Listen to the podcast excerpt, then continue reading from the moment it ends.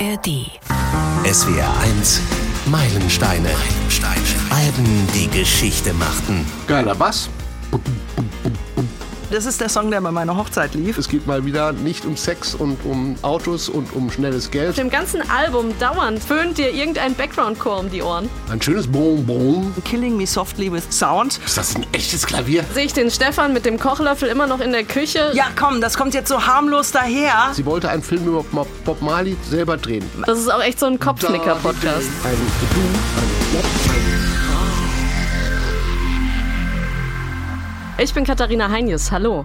Bei uns geht's heute hier im SW1 Meilensteine Podcast um die Queen of Hip Hop. Es geht um Lauren Hill und ihr einziges, aber dafür sehr hochdotiertes Album The Miseducation of Lauren Hill.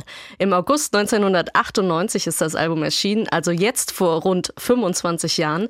1999 hat sie dafür allein fünf Grammys bekommen und das als junge, farbige Frau, als Rapperin. Eigentlich undenkbar, auch noch Mitte, Ende der 90er. Den Grammy für das Album des Jahres, den hat sie damals von keinem geringeren überreicht bekommen als von Sting. And the album of the year is The Miseducation of Lauren Hill. Lauren Hill. Commissioner Gordon. Wow. You know what? This is so amazing. I, I thank you, God. Uh, thank you, Father, so much. This is crazy because this is hip hop music, and you know what I mean? It's like, you know. Klar, ich weiß schon, was sie meint. Es ist nur Hip-Hop, wie in Lost Ones. You just lost one. You might win some, but you just lost one. Now, now, how come your talk turn cold? Gain the whole world Und es ist gleichzeitig mehr als nur Hip-Hop. Es gibt auch Pop-Elemente wie in Doo-Wop.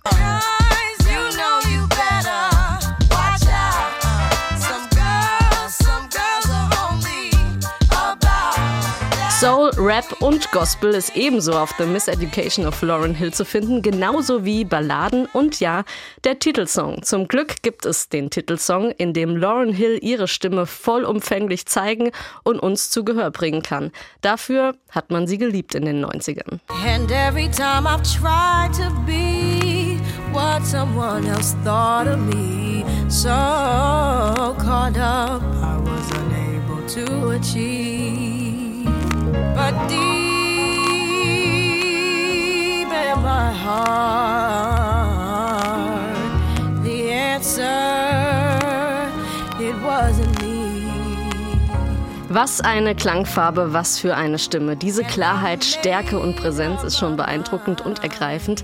Mich hat sie zumindest berührt damals, als ich Lauren Hill das erste Mal so richtig wahrgenommen habe, als rebellische Jugendliche 1993 im Musicalfilm Sister Act 2 an der Seite von Whoopi Goldberg. Sie hat den Chor damals vorangebracht und sie hat beim großen Chorwettbewerb das Finale eingeleitet. Joyful, joyful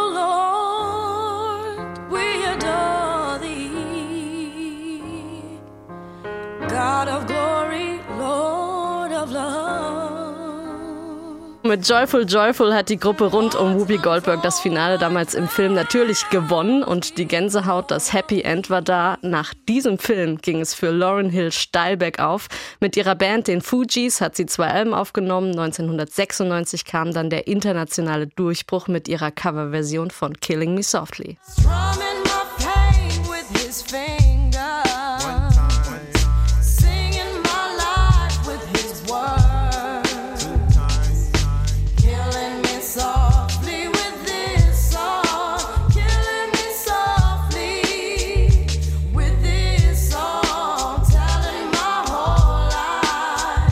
1997 kam dann das Aus für Lauren Hill und den Fugees. Lauren Hill ist zum ersten Mal Mutter geworden. Dann ging es solo für sie weiter mit dem Album The Miseducation of Lauren Hill. Vielen persönlichen, religiösen, ja auch schon wirklich privaten Songs, einem Album, das sie genau so machen durfte, wie sie das wollte und einer politischen Message. Was Carlos Santana, Mary J. Blige und John Legend mit diesem Album zu tun haben, welchen Preis sie nicht nur von Sting, sondern auch noch von Eric Clapton bekommen hat, darüber spreche ich heute mit meinen beiden lieben Kollegen aus der SW1 Musikredaktion, mit Stefan Fahrich und Ilka Siebert. Hallo, schön, dass ihr da seid. Hallo. Hi. Stefan, das Jahr 1998 hatten wir jetzt noch nicht so oft im SWR1 Meilenstein Podcast. Nimmst du uns kurz mit? Was war da musikalisch wie politisch so los? Fangen wir politisch an. In den USA wurde auf einer Website das Gerücht verbreitet, US-Präsident Bill Clinton sei in eine Sexaffäre mit einer Praktikantin verstrickt. Klar, die sogenannte Lewinsky-Affäre beherrschte danach die Schlagzeilen äh, inklusive angestrebten Amtsenthebungsverfahren. Am 1. August tritt in Deutschland die Rechtschreibreform in Kraft und am 27. Oktober endet eine politische Ära. Nach 16 Jahren Helmut Kohl wird Gerhard Schröder zum Bundeskanzler gewählt. Es kommt zur ersten rot-grünen Koalition in der Bundesrepublik. Frankreich gewinnt den Titel bei der Fußball-WM im eigenen Land. Ja, überschattet wird das Ereignis allerdings durch deutsche Hooligans. Sie schlagen am Rande eines Fußball-Weltmeisterschaftsspiels einen Polizisten ins Koma. Und es ändert sich was in unserem Kühlschrank. Aus Glas wird PET. Gerolsteiner bringt als erstes Unternehmen Mineralwasser in Mehrwegflaschen aus dem Kunststoff PET auf den Markt. Und jetzt schauen wir mal, was haben wir musikalisch? Madonna wird dann auf dem SWR1 Meilenstein-Album Ray of Light ja ein Stück mehr erwachsen. Und die Hits des sind klar der Überhit My Heart Will Go On, Comeback aus dem Jenseits mit Falco, Out of the Dark und Cher. Sie zeigt uns in Belief, wie man mit einem Studioeffekt namens Auto-Tune die Stimme mal äh, frisieren kann. Ilka Lauren Hill hat zu ihrem Album mal gesagt, ich forderte die Norm heraus und setzte neue Standards. Ich glaube, The Miss Education hat das geschafft und ich tue das immer noch. Den Konventionen trotzen, wenn die Konventionen fragwürdig sind. Konventionen brechen, darum ging es Lauren Hill. Das ist ihrer Meinung nach die große Errungenschaft dieses Albums. Warum ist es für dich ein Meilenstein? Für mich ganz persönlich ist das ein Meilenstein, weil ich kann mich an all das erinnern, was der Stefan gerade auch gesagt hat, inklusive äh, PET-Flasche und ähm, Diskussionen auch um Frisuren, auch bei Madonna und so weiter und so fort. Und an Lewinsky erinnere ich mich auch. Und dann kommt da sowas daher wie Lauren Hill und zeigt da mal mit einem Smash die ganze Bandbreite ihres Talents. Und die ist ja nicht nur stimmgewaltig, ja, also die setzt dem Rap ja auch irgendwie noch was noch was Zartes entgegen, so was Poppiges, Sanftes und dabei textet die wie blöd ganz wütend um sich. Das finde ich, diese Mischung finde ich, äh, finde ich großartig und auch never seen before. Also ich würde sagen, killing me softly with a sound. Und ähm, wir haben das vorhin schon gehört bei Lost Ones. Da merkt man auch, mit welcher Wortgewalt die ihre Gefühle ausdrücken kann. Ich meine, es ist immer, wenn man was übersetzt auf Deutsch, ist immer ein bisschen schwierig, aber ich habe da so ein paar Zeilen rausgehört, wo ich denke, ja, ja, das ist schon, das ist schon, das macht schon irgendwie kribbelig. Also verstehst du den Menschen nicht? Das universelle Gesetz, was du rauswirfst, kommt zu dir zurück. Stern. Unterschätze niemals diejenigen, die du vernarbst. Denn Karma, Karma, Karma kommt hart zu dir zurück. Das ist für so ein Genre, das ist fast poetisch. Das ist unglaublich, unfassbar. Also ja, es gibt noch tausend andere Gründe, aber das ist so mein, mein Hauptgrund. Fast äh, philosophisch an der einen oder anderen Stelle, das Album. Mhm. Ich finde halt auch, sie ist ja auch schon so eine, so eine kleine, boah, so eine Rebellin, die aber irgendwie perfekt aussieht. Perfekt gestylt, perfekt, kein Pickelchen, gar nichts. Und die konterkariert sich selber mit dieser Musik und daraus wird für mich irgendwie immer so sowas wie so eine leichtfüßige Anklage. Hey, so kann es nämlich auch gehen. Und ich finde, das, was da vorher gelaufen ist, das waren ja immer so die Jungs, die ey, yo, fuck, motherfucker, ey, ja. Ich habe zu der Zeit, da war ich 31, 32, habe ich Hip-Hop Kurse gegeben. Also mit Hip-Hopern zusammen, da haben wir getanzt und die durften auch ein bisschen rumrappen und so. Und da war immer nur Thema, die Jungs haben sich immer das Mikrofon geschnappt und dann immer so, oh, yo, fuck und so. Und das macht die überhaupt nicht. Ich habe da noch nicht einmal so richtig fuck gehört. Ich höre da, ich höre da Love, ich höre da Peace und ich höre immer, mm, oh, oh. Und wenn das Jungs machen, weiß man genau, worauf das anspielt. Bei ihr ist es einfach ein Rhythmus. Und das finde ich so genial daran. Nein, da bin ich, da bin ich voll bei dir, was ihren, was ihren äh, Rap-Style angeht. Denn sie ist, sie kann Gangster-Rap, also sie kann ähm, Wu-Tang Clan, sie kann Notorious B.I.G., das alles kann sie, aber sie macht es nicht. Also sie hat die Kraft dieses Raps, also des Gangster-Raps, genau, wie wir genau. kennen. Mhm. Ihre Themen sind aber nicht Geld und Sex, sondern im Prinzip löst sie diese Stereotypen, die in diesem Gangster-Rap vorkommen, die löst sie auf, also ins Gegenteil. Und das ist, das macht diese Stärke ihres, ihres Rap-Styles, der diese Power hat, diese Kraft des Gangster-Raps, aber inhaltlich eine ganz andere Lyrik hat. Wie du sagst hier Love and Peace. Ja, aber es ist aber auch, es sind Gefühle, es ist gesellschaftliche Relevanz. Sie wollte immer die Integri Integrität des, des Ray zum Beispiel in der Musik widerspiegeln. Also sagen wir, das Bob Marley-Prinzip ist was für die Hüften dabei, aber es kommt aus dem Kopf. Genau, und sie hat es auch gar nicht nötig. Sie hat vor allen Dingen, finde ich, durch mich schon alleine, klar, äh, eine völlig neue Zielgruppe auch ähm, in, in diese, ja, in diese Soundfalle gelockt, würde ich fast sagen. In das ja. Genre auch ja, reingezogen. Das, ja, ja, für mich ist das eine Soundfalle, weil du, du, du, du, du liegst da plötzlich zwischen Soul, R&B, Gangster-Rap. Irgendwie fühlst du dich da ganz wohl, weil die dich so, so mit ihrer Stimme und auch mit diesen Lyrics so, die habe ich vorher so noch nie gehört. Ich habe immer nur gedacht, es geht immer nur darum, reim dich, äh, Geschlechtsverkehr, alles scheiße und, und möglichst einen abknallen noch. Und das war für mich war das eine Offenbarung. Also ich bin da. Nein, Also ich wir halten noch mal fest, Lauren Hill. Äh, Lauren Hill hat den Rap auf eine neue Stufe gehoben und hat natürlich auch eine neue Zielgruppe erreicht, nämlich uns Frauen. Righty, So, right. so ist es. Und nicht nur eben äh, die Männer und nicht nur Gangster-Rap. Ja, da wird, wir, du hattest vorher auch schon Missy Elliott, Queen Latifah und so. Da waren auch schon Rapperinnen dabei, die euch als Frauen als Zielgruppe begriffen haben. Aber ich weiß, was du meinst. Es ist, es ist durch die, es ist breiter geworden. Ganz sicher, ganz sicher hat die auch ähm, genau gewusst, was sie da tut. So. Und ich finde halt nur, weil Frauen ein Genre bedienen, heißt das nicht, dass sie Frauen auch direkt ansprechen. Und das ist mir bei Queen Latifah, da war ich noch nicht, ich fand das cool, ich habe mir das angesehen und auch angehört, aber es hat mich noch nicht richtig getoucht und da war ich zum ersten Mal getoucht irgendwie. Weil du Dinge sagen hattest, glaube ich. Ja. Ich glaube, der, der Punkt war, was du bei den Fujis schon hattest, die Überraschung. Huch, Rap kann auch singen. Was ist, Genau. das, das war das wirklich kann auch schön sein. du hattest schon so Hip, Hippie, du hattest äh, äh, Tribe Called Quest, du hattest Stella Soul, schon alles Bands, die sehr smooth waren, die sehr poppig waren, aber die immer rappig waren. Und, und mit den Fujis und ihr kommt plötzlich diese, was wir auch nachher noch betrachten, dieser, dieser Neo-Soul, die, auch die, die Gesangskomponente rein. Und die hat auch mich gepackt, muss ich ehrlich sagen. Ich war zwar großer Hip-Hop-Fan zu dieser Zeit, aber das war so eine Komponente, ich dachte, Gott sei Dank. Sie erlöst mich ein bisschen. Und was man ja auch sagen muss, das war ja bei uns jetzt auch gar nicht so, so die Musikrichtung, die auf jedem festgelaufen ist. Und ich finde, sie hat es aber geschafft, dass die hat sich so reingemuckelt. Ne? Auch wenn, wenn, wenn man erstmal erklären muss, heute, wer ist denn das eigentlich und, und was ist das eigentlich für ein Album? Aber ich habe es dann seitdem auch schon auf Partys gehört. Und da war vorher, da war vorher eine ganz andere Welle, die darüber geschwappt war. Und das hat, das hat mich auch irgendwie beeindruckt. Vor gut zwei Jahren habe ich mit Leslie Clio hier im SW1 Meilensteine Podcast schon mal kurz über The Miseducation of Lauren Hill gesprochen. Den Podcast gibt's immer noch zum Nachhören überall dort, wo Sie gerade die Meilensteine hören. Und das ist, was Leslie Clio an diesem Album so fasziniert.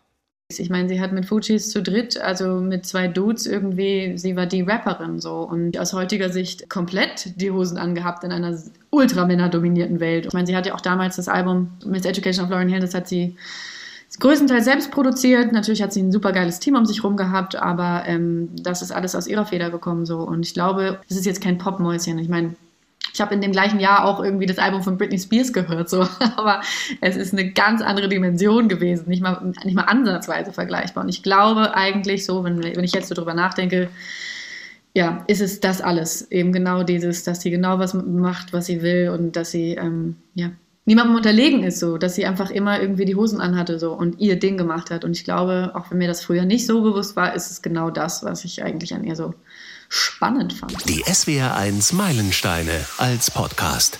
In der ARD Audiothek und überall, wo es Podcasts Lasst uns gibt. loslegen und reinhören ins Album in einen Song, den Lauren Hill für ihren Sohn Zion geschrieben hat. To Zion.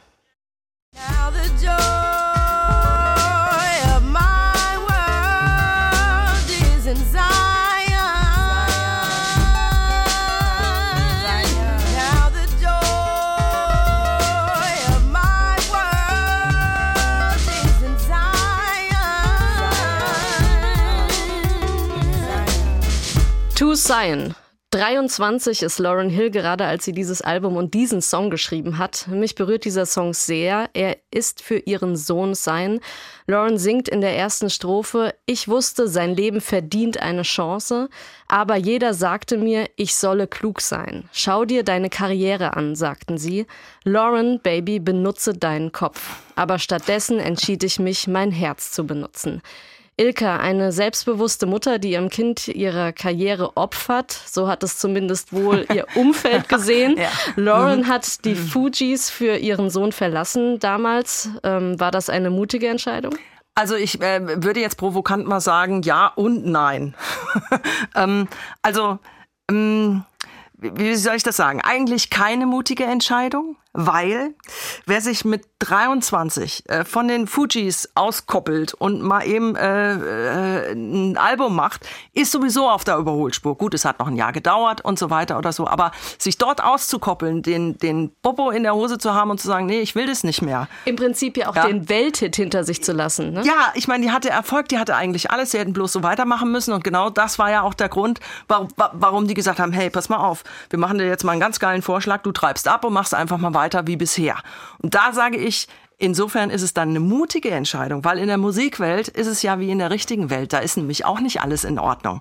Und die Schwierigkeit zu sagen, ja, ich mache das, aber ich will aber mein Kind haben. Und ich meine, wir reden heute von Vereinbarkeit von Beruf und Familie, aber damals war das ein Karrierekiller für sie.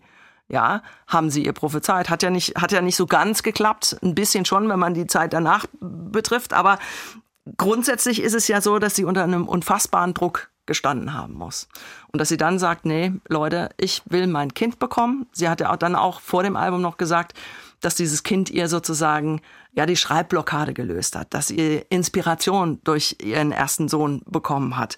Und im Grunde genommen muss sie sich bis heute ja dafür verantworten, dass sie das gemacht hat. Unfassbar. Wir haben 2023 und wir diskutieren immer noch darüber, ob das denn die richtige Entscheidung war, weil wir wollen noch ein Album. Jetzt hat sie nur eins gemacht und das hängt bestimmt irgendwie zusammen. Und heute musst du dich ja, ey, also entweder äh, bist du bist du ähm, eine schlechte Mutter, weil du Karriere machst, oder willst du dich um dein Kind kümmern? Dann sagen dir die Leute, nee, du kannst aber keine Karriere machen, das wird einen Knick geben. Und wenn du deine Karriere dann erstmal sausen lässt, um sechs Kinder zu bekommen, dann halten dich die Leute für verrückt. Und genau in diesen, in, in diesen, in diesen Ebenen, da hat sie sich ja, da hat sie sich ja be bewegt, ja. Und ich sage jetzt abschließend einfach mal, ich sag mal, hm, nachdem sie das Album rausgehauen hatte, Platz eins in den US-Charts, fünf Grammys. Ich glaube, diese Tatsachen können nicht lügen. Ja, und es ist eben auch so als Mutter, um da noch mal kurz drauf zurückzukommen, dass auch wenn heutzutage sich die Männer mehr einbringen, man als Mutter, wenn man ein Kind zur Welt bringt, doch die erste Ansprechpartnerin ist. Man ist die Futterquelle, möchte ich mal sagen. ja. ja. So, man ist das Schmusekissen und all das äh, äh, wird ja auch sozusagen in der Gesellschaft oft vernachlässigt, dass es halt biologisch gesehen halt doch erstmal so ist, dass die Mutter äh, erstmal zurücktreten muss. Natürlich, der Vater kann dann auch immer mehr übernehmen, ähm, aber das hat sie in dem Moment gemacht, wo sie sich halt auch für sechs Kinder entschieden hat. Da ist es natürlich auch heutzutage immer noch schwierig, dann wieder äh, äh so in den Beruf zurückzukehren, äh, wie man vorher ausgeschieden ist. Ähm, Lauren Hill hat sich aber bewusst sozusagen für die Familie entschieden. Das hat sie auch mal in einem Interview gesagt. Sie sagt nämlich, Erfolg geht vorüber, aber meine Familie liebt mich auch noch nächstes und übernächstes Jahr. Ein weiser Satz, mit dem ich als junge Mutter selbst auch im Berufsleben viel anfangen kann, zumindest an der einen oder anderen Stelle. Lauren Hill hat insgesamt sechs Kinder, fünf davon mit ihrem langjährigen Lebenspartner Rowan Marley, einer der Söhne von Bob Marley. Ist sie die Familie der Grund, warum man von ihr vielleicht in den letzten 20 Jahren eher weniger gehört hat? Ich würde ja mal vermuten, es gibt da noch mehrere Aspekte. Also wenn man sich mal so durch die Bio durchwühlt und durch das, was, was von Lauren Hill nach dem Album sozusagen noch äh, übrig ist, dann ähm, denke ich, ja, die Familie spielt eine große Rolle und ich denke, das muss es auch. Bei sechs Kindern hast du einfach keine andere Chance. Allerdings, ähm, ja, für mich ist auch denkbar, dass sie irgendwo ähm, auf dem Weg eine Kurve nicht gekriegt hat. Also so wie sie, wie sie manchmal agiert und wie sie auftritt und wie sie sich aus der Öffentlichkeit manchmal auch sehr, sehr arg zurückgezogen hat, denke ich, da ist irgendwo eine Kurve gewesen, da hatte sie irgendwie rausgehauen. Und ein bisschen ist es so, dass sie, dass sie ja heute immer noch, ja, wie soll man sagen, und unter diesem Label, äh, du hast, du hast die Karriere aufgegeben ähm, äh, kursiert. Also ich habe einfach mal, was tausend Menschen vielleicht auch machen, einfach mal gegoogelt, was gibt man denn ein? Ähm, warum singt Lauren Hill nicht mehr? Oder wo, was macht eigentlich Lauren Hill? Und als erstes kommt dann halt dass äh, äh, der Spruch so 2013, wird die Künstlerin wegen Steuerhinterziehung äh, in den Knast geschickt. Ne? Also die hat drei Monate im Knast gesessen, ist halt auch ein Hinweis auf diese Kurve. Und der zweite Satz ist aber auch sehr interessant. Während Hill früher für ihr Talent bekannt war, macht macht die mittlerweile fünffache Mutter, das ist dann halt also war 2013, heute vor allem durch dievenhaftes Verhalten von sich reden. Ich meine mal ganz ehrlich, wenn man, wenn man eine Diva ist, es gibt so viele Diven auf dieser Welt und das kommt, wenn man Google, googelt, was macht eigentlich Lauren Hill? Das ist schon, das ist schon ein bisschen Sie merkwürdig. Ist praktisch doppelt Fakt. gestempelt. Ja, ja, doppelt ja. gestempelt. Und dann, dann, dann, dann gab es ja immer noch Behauptungen auch von Musikern, die auf dem Album äh, Musik gemacht haben und die haben behauptet, sie sind dafür nicht entlohnt worden. Ich meine, wenn das so ist, ist es natürlich totale Scheiße. Ne? Aber ähm, da, da gab es Klagen. Ich habe aber keine Ergebnisse gefunden. Doch, fünf Millionen mussten sie, musste ja? sie zahlen. Okay. Also, das heißt, dass sie, sie ist kein einfacher Mensch. Ja, das heißt, irgendwo das spricht auch für diese Kurve, die ich angesprochen habe. Und ähm, die, die, die Fujis haben gesagt, also er friert die Hölle zu, als dass wir noch mal ein bisschen was miteinander machen. Also ich meine, damals war Herr Bush noch irgendwie am Start und dann haben sie halt gesagt irgendwie, ja, er treffen sich Osama bin Laden und Bush auf einen Kaffee, bevor wir noch mal mit Lauren Hill arbeiten. Also was ist denn da kaputt gegangen? Ja, und ich denke, dass sie schon auch ein spezieller Charakter ist. Ja. Also ich, jetzt sage ich persönlich, ist sie mir auch ein bisschen ambivalent, wenn ich sie beobachte, wenn ich das Album höre, wenn ich Videos sehe, wenn ich Interviews mit ihr sehe. Ich weiß nicht so richtig, wie ich sie, wie ich sie greifen mhm. soll, muss ich ehrlich mhm. sagen. Und sie schwebt auch für mich zwischen diesen zwei Extremen. Diva, ähm, nicht zu fassen, äh, darf ich das Wort gemein sagen, und, und die, das, der, der Engel Lauren ja. Hill, den wir kennen, der, ja. der um Gerechtigkeit, der um Gesellschaft, der sich einsetzt und so weiter. Das sind so die zwei Pole, wo sie auch für mich beim, in meiner Wahrnehmung kämpft. Sie hat, ein Punkt ist die Familie, denn sie hat bei den ähm, Ermittlungen zur Steuerhinterziehung mal klar gesagt, dass sie sich aus der Gesellschaft zurückgezogen hat, um die Sicherheit von sich und ihrer Familie zu gewährleisten. Also da haben wir schon mal dieses Wort Familie drin. Aber sie hatte auch, darf man auch nicht vergessen, das zweite Album, das über das viele, ah, warum hast du es nicht gemacht? Wo sie sagt, und das fand ich sehr schön, ich habe in mein erstes Album alle meine Geschichten und mein persönliches reingesteckt. Ich muss jetzt erstmal wieder warten, bis sich quasi mhm. mein Tank an Geschichten angefüllt hat. Dann kam aber auf der anderen Seite diese Wut gegenüber der Plattenfirma. Ja, die Plattenfirma hat mir nicht geholfen. Plötzlich kamen überall diese Händeschüttler und all sowas. Also wieder so zwischen, ach, diesem emotional Schönen, ja, ich mhm. möchte wieder Geschichten sammeln und, ah, da sind die und die haben mir nicht geholfen, deswegen konnte ich kein zweites Album machen. Sie hatte Monsterangebote, bevor sie sich Sie hatte Filmangebote, da ging es um Stars Born, es ging um Matrix, also das sind ganz große Filme, die sie, im die sie ausgeschlagen hat. Sie wollte einen Film über Bob Marley selber drehen. Den hat sie auch in die Tonne geworfen. Sie hat sich zurückgezogen, hat Bibelkreise besucht, hat genau. einen sehr umstrittenen spirituellen Lehrer an Land gezogen. Mm, sie hat dann dieses obskure Comeback 2001, diese Unplugged-Scheibe, auf der sie emotional ja auch, der Rolling Stone hat es einen öffentlichen Zusammenbruch genannt und sie bricht ja auch zusammen. Man sieht ja, wo sie anfängt plötzlich zu weinen. Und ich glaube, der Grund ist nicht die falsche Abbiegung, sondern sie ist von diesem Ruhm im jungen Alter mhm. so überrannt worden, dass ich glaube, dass sie völlig die Orientierung für sich verloren hat und, und diese Pole, extreme Pole entstanden sind, die sie nicht mehr zusammengebracht hat, was du sagtest. Sie, der, der, ihr ist der Fokus völlig, ja. völlig verloren gegangen. Das ist so ja, mein, also, mein Punkt, warum dann, sie hat ja da aufgetreten, gibt es einen, schönen, äh, einen schönen Satz, äh, äh, da, an der Stelle möchte ich äh, meinen Mann gern mal äh, zitieren, der an der Stelle immer sagt, der Nightliner war zu früh. Ne?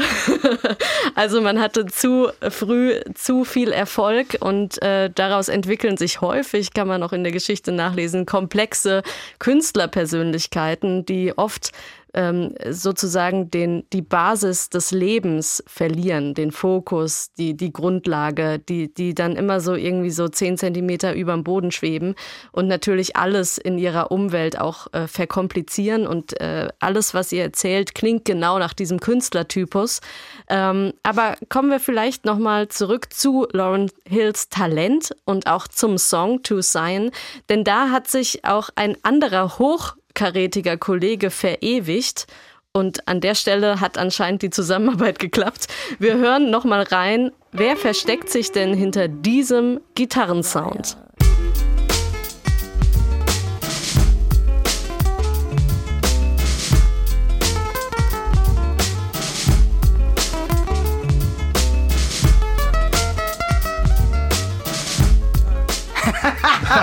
nein, nein, nein, ich weiß ganz genau, wer es ist. So spielt nur einer. Ja, genau. Also es ist, ich löse mal auf. Es ist natürlich Carlos Santana. Stefan, was macht da plötzlich Carlos Santana auf diesem Album von Lone Hill? Äh, Carlos Santana ist ein großer musikalischer Held von Lauren Hill. Sie hat wohl in ihrer Kindheit und Jugend schon eine äh, ansehnliche Santana-Plattensammlung gehabt und hat als Kind angefangen, auf seine Instrumentals, so Sachen wie Samba-Partie, äh, Rhymes zu entwickeln und drüber zu singen. Also sie hat aus ihren Instrument, aus seinen Instrumentalnummern hat sie quasi das schon hätte ich Hip-Hop. gern gehört. Hip-Hop. Das hätte ich gern gehört. Ja, ein schönes gemacht. zweites Album für Lauren Hill. Genau. Und, und, und daraufhin hat sie natürlich eine starke Beziehung zu diesem äh, Superstar entwickelt. Und Carlos, muss man sagen, war zu der Zeit, seine Karriere war so ein bisschen am, am Hinplätschern. Seine letzten Alben haben sich nicht gut verkauft. Er hatte sogar zeitweise seinen Plattenvertrag verlauf, verloren.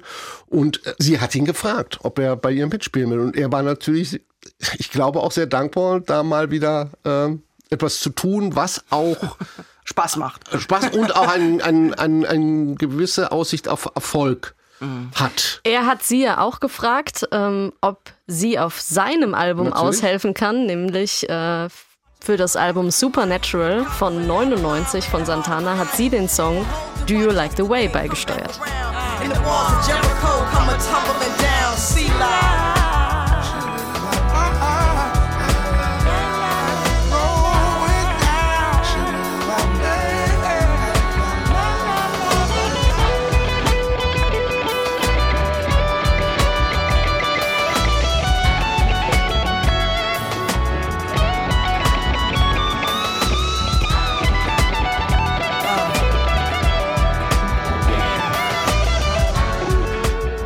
Ja, das alles auf Supernatural von Santana, eine Kollaboration auf Augenhöhe Nein, sozusagen. nein, nein, nein, finde ich nicht. Also ich glaube, dass Santana hier ähm, bei ihr, gut, es war auch so ein Revanche-Ding und komm, ich, ich mache das auch für dich, weil aus den gegebenen Gründen, der Clive Davis, der ähm, Monsterplatten-Mogul, hatte Santana wieder unter Vertrag genommen und ihm vorgeschlagen, du, äh, mach mal irgendein Album, wo du mit Jüngeren so ein bisschen Songs spielst. Genau. Vielleicht hilft dir das wieder. Von so angesagt. Vielleicht hilft dir das wieder auf die Beine. Es und, und da war natürlich Lauren Hill zu der Zeit mit ihrem 98er Monstererfolg und er kannte sie und äh, er hat bei ihr schon gespielt und vielleicht war sie ihm auch irgendwas schuldig, was weiß ich.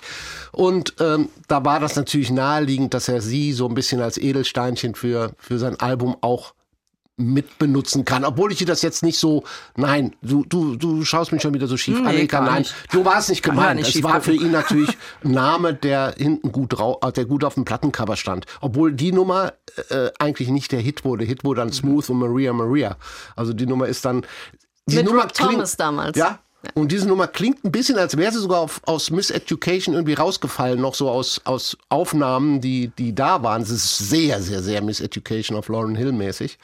Ähm, und es hat beiden, glaube ich, also es ist ein guter Track für das Album, der das Album vielfältig macht, der zu diesen Rock-Hits, der zu diesem Latin-Sound, den er auf dem Album hat, nochmal eine neue Farbe bringt.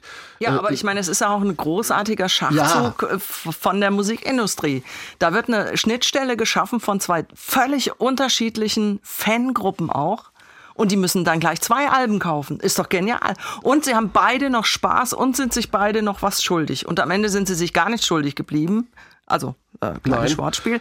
Aber das, das finde ich, und es ist halt, für mich ist es wo ich denke, ach, es kommt aber auch ganz schön locker rüber. Also das klingt für mich überhaupt nicht gestellt, es Nein. klingt auch nicht zusammengebastelt irgendwie, sondern haben Musiker, haben zusammen Spaß und das hört man halt einfach. Ob das ein Eins-Hit wird oder nicht, das war, glaube ich, auch völlig wurscht. Das ist ein, schönes, ein schöner Song, es ist einfach. Von zwei Leuten, die sich, glaube ich, äh, Ja, sehr schätzen und sehr, haben, ja. sehr mögen. Ja. To Sign, wir haben darüber gesprochen, ein sehr persönlicher, ich möchte sagen privater Song von Lauren Hill. Ähm, kommen wir zu den großen gesellschaftlichen Problemen, die Lauren Hill auf The Miseducation of Lauren Hill thematisiert. Es geht um Jugendkriminalität in Everything is Everything. Let me tell you that everything is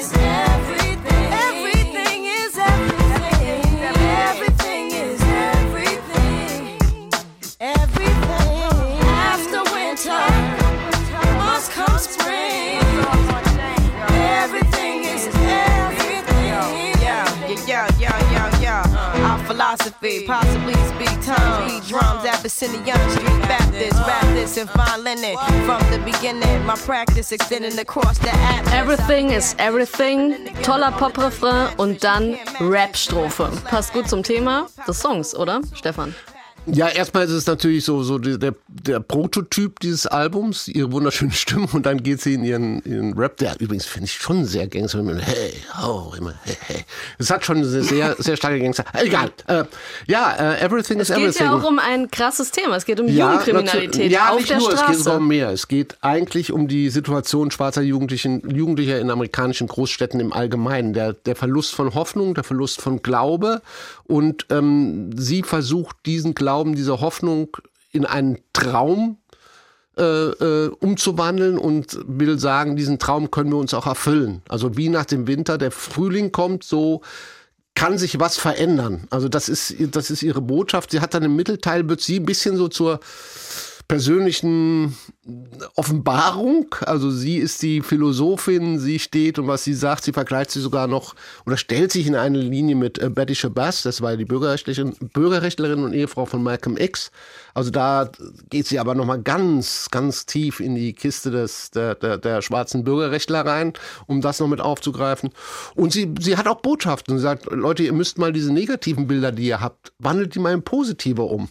Ja, das gelingt Selbstliebe, Hingabe, da könnt ihr das schaffen. Also hört, hört auf mit dem anderen Kram.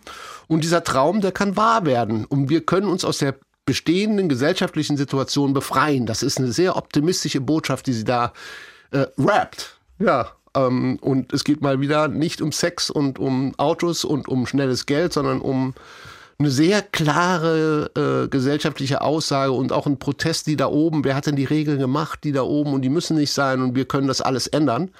Und dazu hat sie auch passend natürlich ein sehr, sehr, sehr, sehr schönes Video, finde ich, dass sie in New York gedreht hat. Also das hat mich damals wahnsinnig geflasht. Also New York ist quasi ein Plattenteller und zum Anfang des Songs wird eine riesige Plattennadel auf eine Straße in New York gesetzt und dann fängt an, sich diese, dieses New York zu drehen. Sie wandert durch dieses New York. Du siehst ein bisschen das New York der damaligen Zeit. Du siehst auch, glaube ich, Kriminalität. Du siehst die schwarzen Jugendlichen auf der Straße.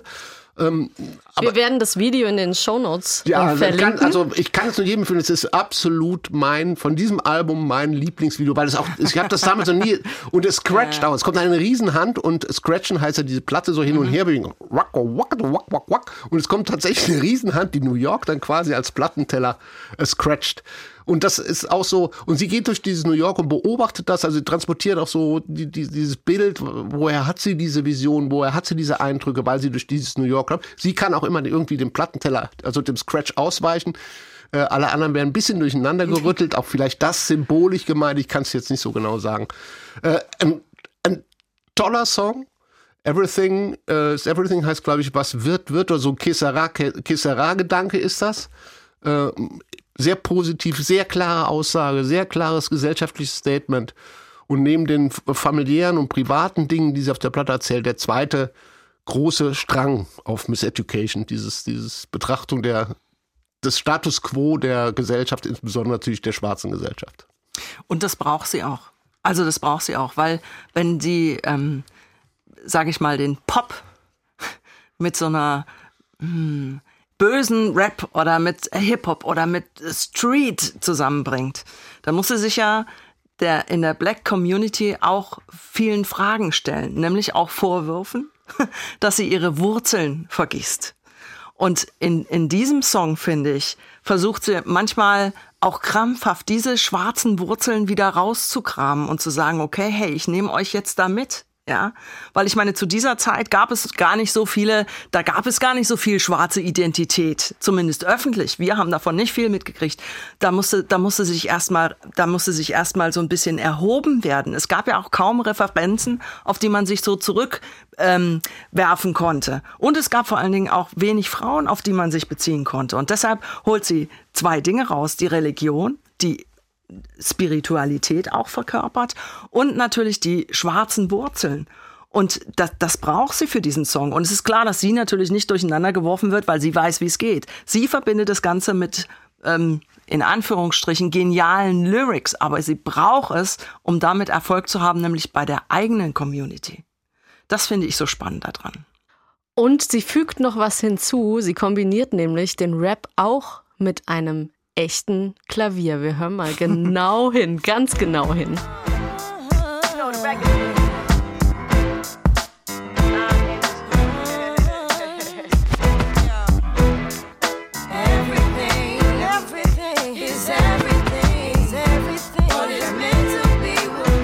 Also ich gebe zu, das Klavier ist tatsächlich mega im Hintergrund. Ja, ja, ja, ja. Aber ja, ja. das Klavier spielt kein geringerer John Ilke Legend! als John Legend! Ja, oder John R. Stevens, glaube ich, heißt er richtig, ja. Deshalb findet man ihn manchmal nicht. Und wir kennen ihn ja, nur ganz kurz vorweg, wir kennen ihn ja von diesem Song. Cause I give you all of me. And you give me all. Ilka, wie kommt denn John Legend jetzt hier bei Lauren Hill aufs Album? Ja, also erstmal, das ist der Song, der bei meiner Hochzeit lief, also ganz schön. Äh, deshalb muss ich hier gerade mal meine weinen? Tränen wieder ein bisschen äh, zur Seite schieben. Ja, ähm, der war ja, der war ja bevor er so richtig jetzt bekannt und, und berühmt und äh, so wurde. Ähm, bevor er so ins Rampenlicht gekrabbelt ist, war er einfacher Studiomusiker. Ist ja auch vielleicht schon so ein bisschen viel gesagt. Der hat erst in einem Gospelchor gesungen, hat den Chor dann auch geleitet. Dann hat er Musik studiert und war Chordirektor in einem Kirchenchor. Und dann hat jemand gesagt, pass mal auf, ich kenne da Lauren Hill, die musst du unbedingt kennenlernen, ist eine geile Socke und so, komm doch mal mit. Und dann ist er mitgegangen und dann hat er ihr einen Song vorgespielt. Ich weiß gar nicht von wem irgendwie. Und hat er gespielt und sie fand das irgendwie ganz cool und so. Und so ist er über um Umwege bei ihr auf dem Album gelandet. Das hat er nämlich mal in einem Interview gesagt mit einem äh, sehr, sehr, wie soll man sagen, engagierten Moderator. ja, er ist nämlich kaum zu Wort gekommen. Aber das, das Ding ist, dass es eigentlich nur Zufall war. Er hat gesagt, ja, ähm, irgendwie hätte er dann hinterher äh, gar nicht gewusst, was der Plan war. Er hat nicht gewusst, dass er auf diesem Album stattfindet. Er hat es erst erfahren, als das Plattenlabel ihn angerufen hat und gesagt hat, ja, äh, wer sind denn Sie jetzt? Äh, sind Sie Herr Stevens oder sind Sie äh, Herr Legend oder was soll man denn da hinschreiben? Er hat dann gesagt, äh, ähm, äh, Sie sollten bitte äh, Stevens hinschreiben, weil ich glaube, Legend das war damals noch nicht so sein Name. Er hat sich dann gefreut darüber und er ist übrigens entlohnt worden, auch gegen äh, manch andere, die da immer behaupten, sie hätten kein Geld bekommen. 500 Dollar hat er nämlich da bekommen, dass er da mitgewirkt hat. Und er hat eigentlich gesagt, das war eigentlich mehr so eine Session und ich, ja, war ich halt mit auf dem Album drauf und er findet es immer noch gut. Also es ist die erste professionelle Studioaufnahme, die es von John Legend gibt. Ja, und er wusste es noch nicht mal. Das finde ich echt sehr, sehr sympathisch. Wir hatten es eben schon ähm, von wegen, du hast bei mir mitgemacht, ich, ich mache auch bei dir mit. Lauren Hill hat das auch gemacht und zwar mit John Legend. Sie haben 2005, 2006 nochmal zusammengearbeitet und zwar für das Debütalbum von John Legend, Get Lifted. Und da gibt's den Remix zum Song So High. I love the texture of your hair, statuesque, black and beautiful like classical architecture. Yeah. Since the day you came into my life. Und da schmiegt sich John Legend mit seiner Samtstimme so über Lauren Hill, finde ich. Aber anderes Thema. Wir kehren mal wieder zurück zum Album und zu einem weiteren wirklich spannenden Song. Und das Interessante versteckt sich nicht unbedingt im Titel. Hier ist Do Wop, That Thing. You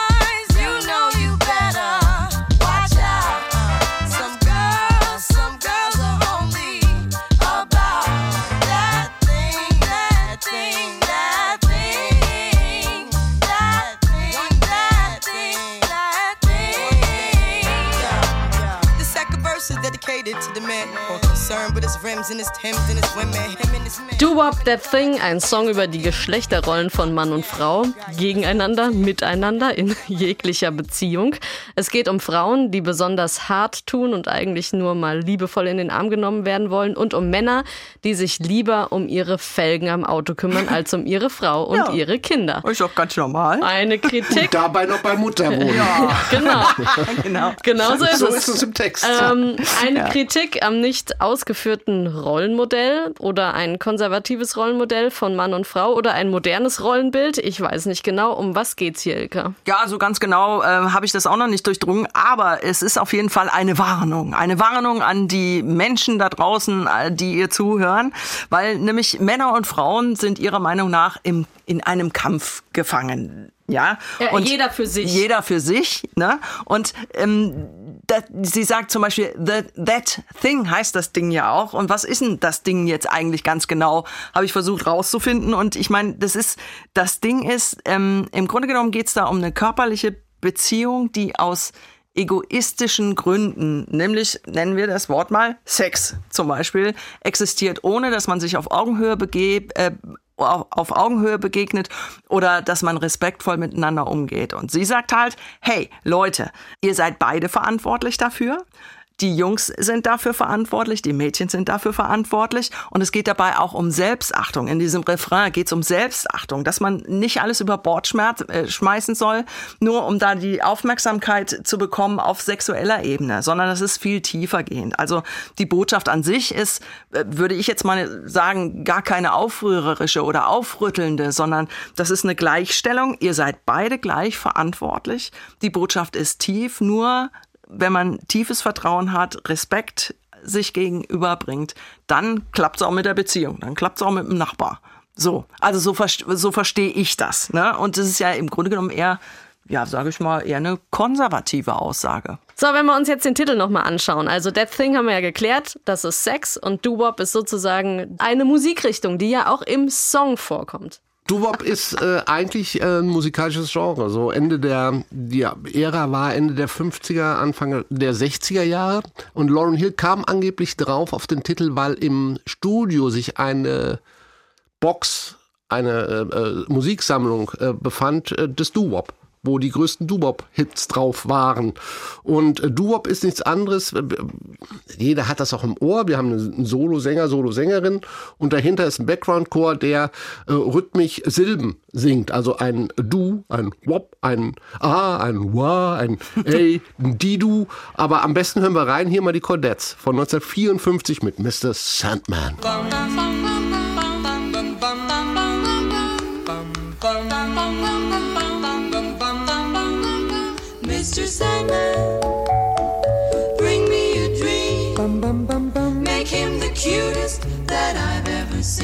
Seen. Give him two lips like roses and cloves. Ja, komm, das kommt jetzt so harmlos daher, aber stell dir die Bilder davor. Ich sehe sie ja und du siehst sie ja auch und da kommen wir gleich mal im Video von Lauren Hill auch, aber da kommen wir später drauf. Also es ist die, diese die, die Charlotte, die, die Du-Woppen, sie machen Bang Bang Bang Bang, ein komisches, sinnentleertes Etwas und ähm, ich habe noch ein Beispiel mitgebracht, weil ich das finde ich noch super. K-Star, auch Anfang der 60er, glaube ich, mit Fool, Fool, Fool.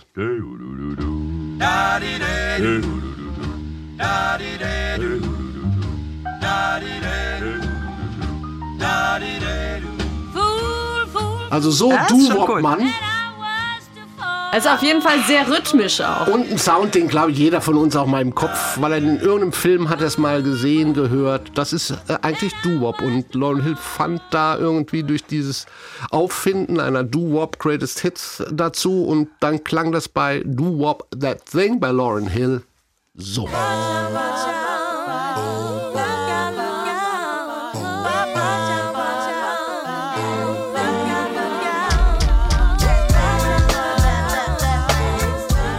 Ja, und was besingt sie Ja. da, Ilka? äh, äh, äh, Da, mal da, ganz da. ehrlich, sie bringt dieses harmlose Daherkommen mit, äh, keine Ahnung, 50-Style doch mit, mit diesem Song auf den Punkt. Genauso, das ist, das ist der Doo-Wop, der hinter diesem Schalalalala steckt. Bang, bang, bang. eigentlich. ja, ja, also. Ich glaube, wir müssen ganz ehrlich auch mal einen Blick wieder auf das Video. Videos waren sehr wichtig bei Lauren Hill und das, das Video klärt auch viel auf, auch weil wir über Rollenverhalten gesprochen haben. Das Video ist ja zweigeteilt. Du siehst auf der linken Seite die Lauren Hill, es steht da New York 1967. Also sie knüpft da auch an eine gewisse musikalische Ära an, noch an eine gewisse Ära des Frauenbildes. Und noch rechts ist sie als Street Lauren Hill von 1998 zu sehen. Und links ist sie in der klassischen Doo-Wop-Besetzung zu sehen. Sie ist die Frontsängerin, hat hochgesteckte Haare, so, so modig so und hinten drin ist ihr Background-Core und rechts ist sie dann die Freestyle-Rapperin. Also im, ich habe das immer so verstanden, dass sich eigentlich von 67 bis 98 prinzipiell nichts verändert hat, sondern nur irgendwie das Äußerliche hat sich verändert. Sie ist ein bisschen freier, andere Frisur und aber das ist mir nur so aufgefallen an, den, an dem Video selber. Übrigens der Song, wenn ich das kurz anmerken darf, ähm, der damalige Micha äh, hat das mal gesagt, es war einer der aufwendigsten, den sie überhaupt hatte. Man hört es vielleicht als, ich habe es auch nicht so rausgehört, 128 Tracks wurden dafür aufgenommen und nachher vermischt für diesen Song. Was ich Wahnsinn finde. Aber er hat mir auch mal, ich habe das auch mal gesehen im Interview, hat er beschrieben, wie viele Maschinen am Laufen waren, als sie das aufgenommen haben. Das konnte ich jetzt mir nicht alles merken, was da. Ich glaube, sie mussten sogar Tonbandmaschinen noch dazu nehmen, um das alles zu. Aber ich glaube, in dem Video siehst du auch diese, das ist, glaube ich, sehr wichtig. Ein, es ist ein Song über Rollen, Rollenverhalten, in Rollen stecken bleiben, sich aus Rollen herauslösen und die Vermittlung ihres Rollenbildes. Und ja, da bin ich bei dir. Ich glaube, sie hat ein relativ konservatives Rollenbild. Eine Rolle spricht sie ja im Prinzip auch schon im Titel an, nämlich im Albumtitel The Miseducation of Lauren Hill, ähm, also die, ich übersetze es mal salopp, die Nichterziehung von Lauren Hill. Ähm, das ist ja eigentlich einem Buchtitel äh, entnommen, in dem es um eine ja, Nichterziehung von Schwarzen, also einem Rollenbild von Schwarzen geht. Ja, The Miseducation of the Negro. Das ist von äh, 1933 und das hat ein Historiker geschrieben, also ein afroamerikanischer Historiker zu der Zeit. Ähm, der gilt heute sozusagen als der Vater äh, der schwarzen Geschichte. Und der hat zu seiner Zeit, ähm, das war Dr. Carter G. Woodson, er hat damals eine steile These aufgestellt und er hat gesagt, schwarze Jugendliche werden im US-amerikanischen Schulsystem indoktriniert und nicht unterrichtet. Und aus dieser Indoktrination folgt sozusagen die Unterlegenheit, in der sie sich immer begeben, dass sie sich ihre eigene Unterlegenheit als Rolle selber zuschreiben. Und er hat ihnen sozusagen, er hat ihnen mit diesem Buch 1933, muss man sich überlegen, hat ihnen eigentlich zugerufen, hey, werdet Autodidakten, handelt für euch selbst, unabhängig davon, was euch beigebracht wurde. Und auf diesem, äh, diesem, dieser Platte macht Lauren Hill ja im Grunde genommen gar nichts anderes. Sie sagt ja, hey, die Botschaft ist also ist eigentlich im Verlauf des Albums immer, immer, immer wieder zu hören. Und sie wandelt das aber auch wieder um, wie in verschiedenen anderen Songs auch. Du hörst immer im Hintergrund, hörst du immer so, so Schulambiente ähm, ähm, und dass Lehrer irgendwie von Liebe sprechen und von Zugewandtheit und so weiter. Sie schafft es, dass, dass diese, diese Botschaft, hey, macht, macht euch selber stark. Das ist es ja im Grunde. Macht euch selber stark, macht eure eigenen Erfahrungen und äh, äh, guckt auf eure Wurzeln. Macht sie eigentlich ja so ein, so ein kleines Utopia draus, was du auch schon gesagt hast vorhin. Ey, es geht doch, es geht auch anders und ich zeige euch das jetzt. So. Und das finde ich ist schon eine sehr, sehr tief rausgeholte, äh, ja, wie soll man das sagen, Identität, die sie da auf diesem Album widerspiegelt ein Titel, der sozusagen das ganze Album umspannt und tatsächlich wie die, ich sag jetzt mal, Faust aufs Auge passt. Mhm. Ähm, und ein schönes Cover hat sie dazu gemacht, finde ich. Wir haben viel über Cover geredet, immer wieder. Und das Cover sollten wir hier auch nicht vergessen, es ist ein Schuldesk. Ja.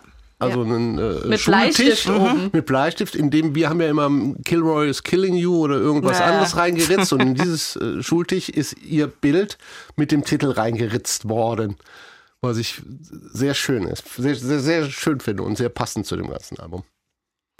Es gibt einen weiteren Song mit hochkarätiger Gastbesetzung ähm, auf dem ja wirklich vielseitigen Album von Lauren Hill.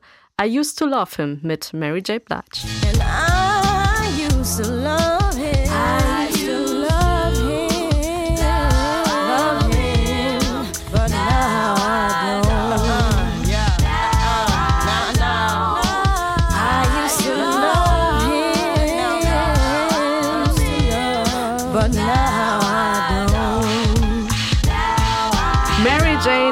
Blige ist ja eine der erfolgreichsten R&B-Künstlerinnen Amerikas. Ilka, ein Duett auf Augenhöhe hier zwischen Lauren und Mary J. Blige? Ja, natürlich. Also ich, ich finde, beide ähm, sind absolute Diven.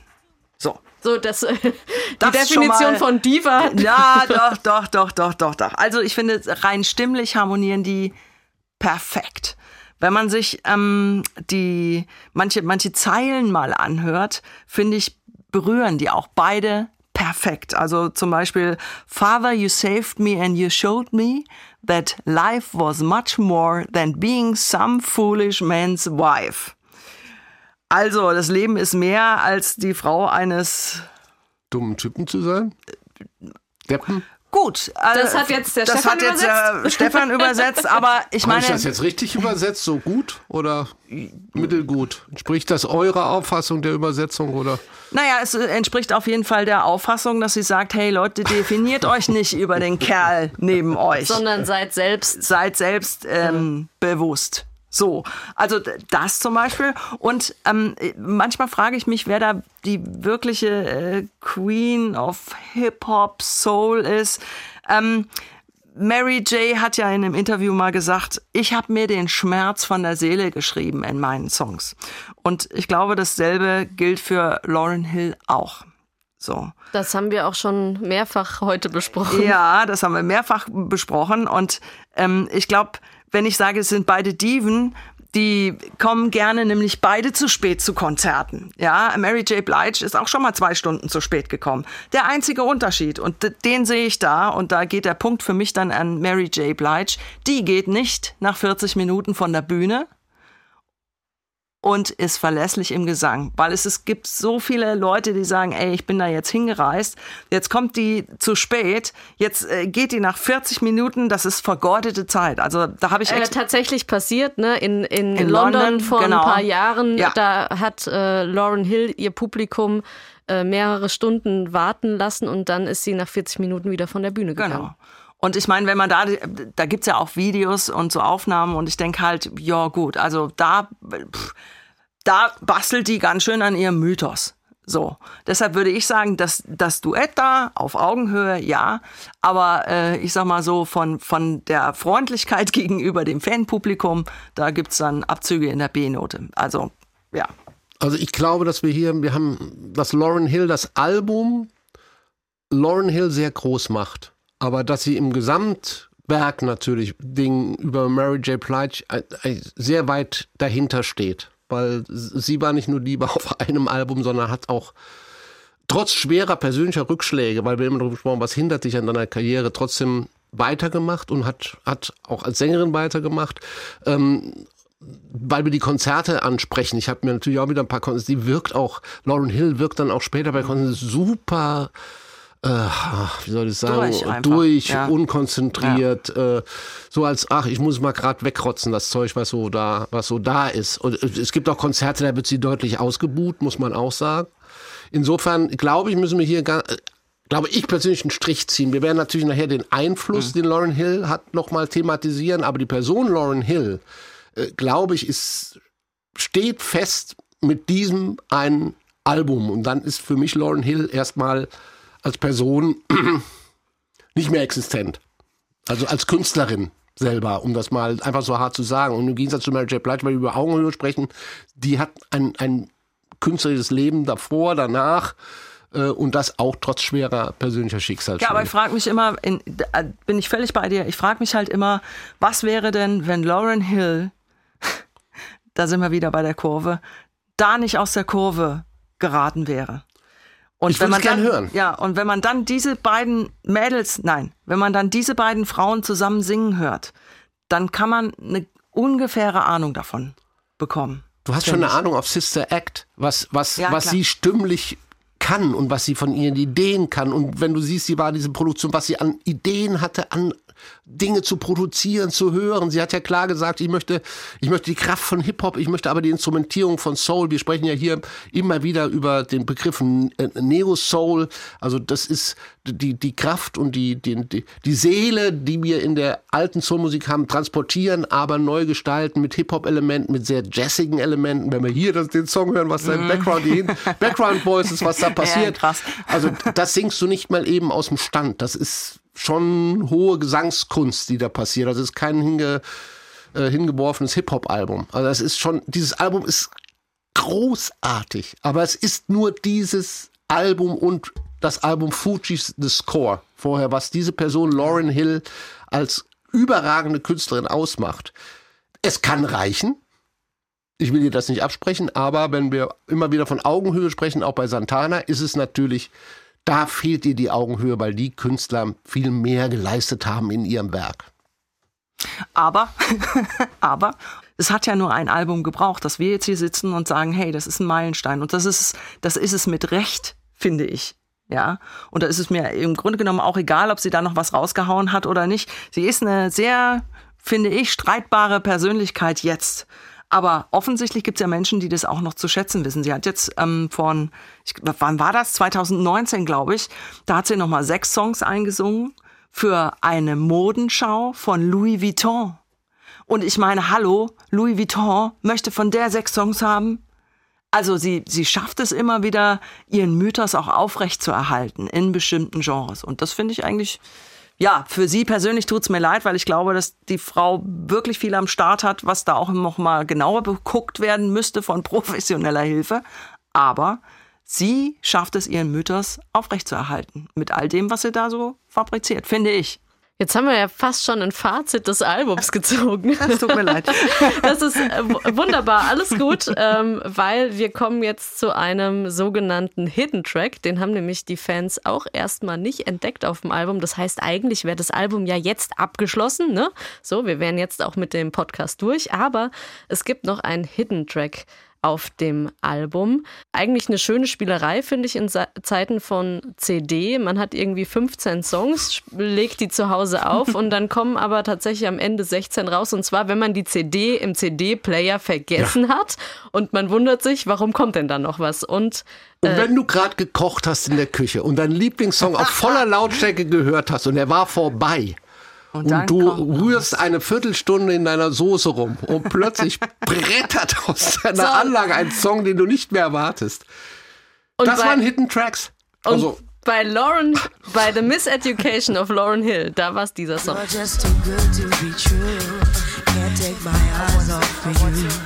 Caught in the way that I stare. There's nothing else to compare.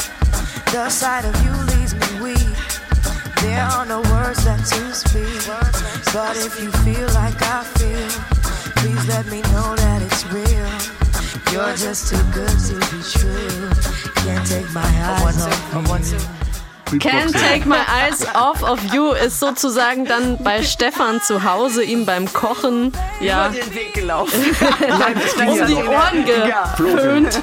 Nein, das geht ja noch, weil die Nummer hatte einen, ist ja smooth genug, damit, damit sie dich nicht. Eben, denn das Original, das kommt von Frankie Valli, kennen wir alle aus dem Jahr 67.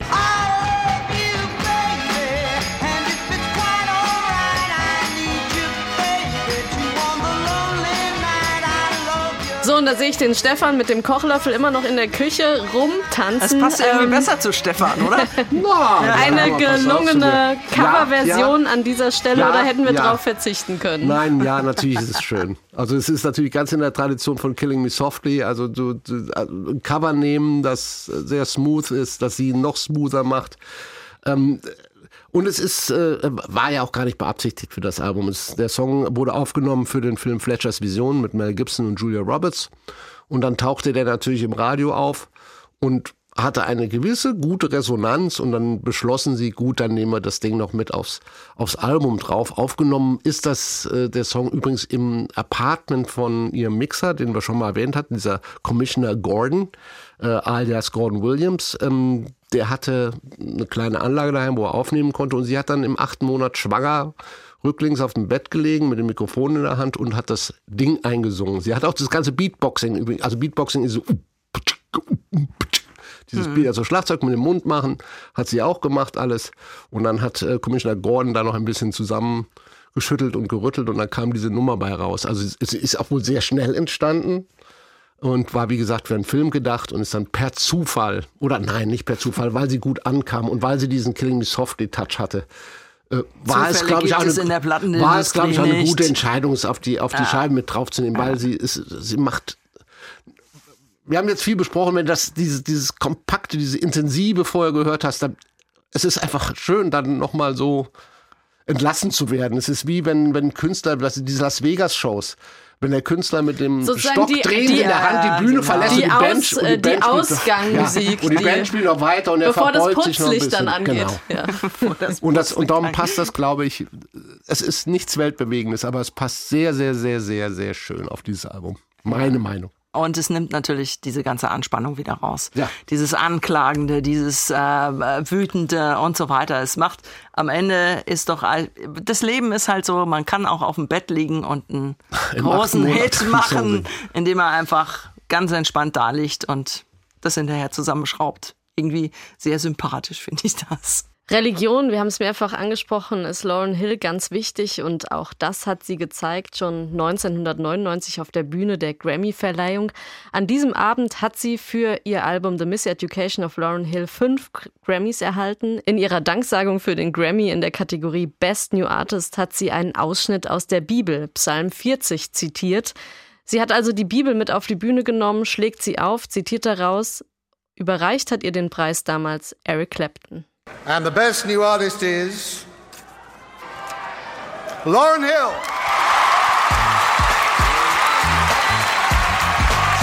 Thank you very much. Um, I, I want to do something. This may be a little bit different from the for the Grammys, but I'd like to read something. This is uh, Psalm 40.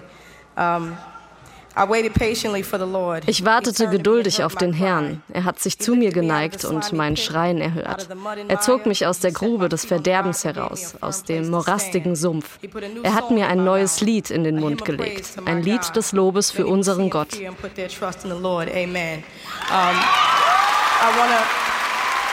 I want to say thanks to God for honoring me with this huge responsibility.